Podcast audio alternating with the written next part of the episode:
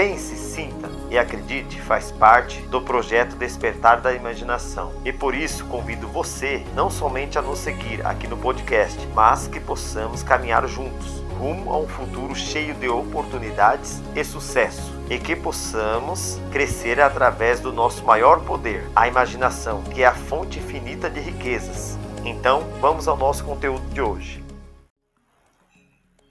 Síntese da primeira temporada: A infinita riqueza divina. A Bíblia diz: Eu vim para que tenham a vida e a tenham com mais abundância. João 10 e 10. Você está aqui para levar uma vida plena e feliz.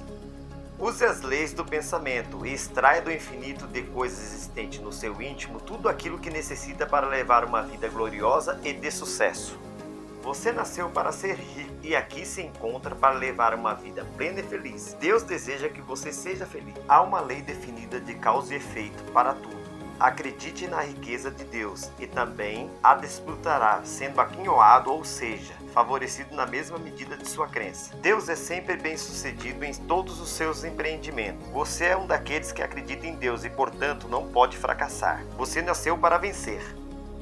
Todas as riquezas pertencem à mente. É sua atitude mental que determina a riqueza ou a pobreza. Pense em riqueza e ela lhe ocorrerá. Pense em pobreza e a pobreza você terá. Há abundância de oportunidade para você. Acompanhe a corrente da vida e deixe de nadar contra a maré. Existe um número infinito de ideias a extrair do seu subconsciente. Uma nova ideia sua pode valer 50 mil dólares. Um modo magnífico de fazer contato com a infinidade de coisas existentes no seu íntimo é adquirir o hábito de afirmar: Deus provê todas as minhas necessidades. Coisas maravilhosas lhe ocorrerão se orar deste modo. A pobreza é uma doença mental. Afirme ousadamente: As riquezas de Deus fazem parte da minha vida. Há sempre um provimento divino. Seu subconsciente, onde se encontra armazenada todas as riquezas, responde a seus pensamentos sinceros e de forma ignorada por você. Seu subconsciente, onde se encontram armazenadas todas as riquezas, responde aos seus pensamentos sinceros de forma ignorada por você. O pensamento é o único poder imaterial e invisível que se tem consciência. Seus pensamentos podem, positivamente e definitivamente, produzir o capital de que você necessita.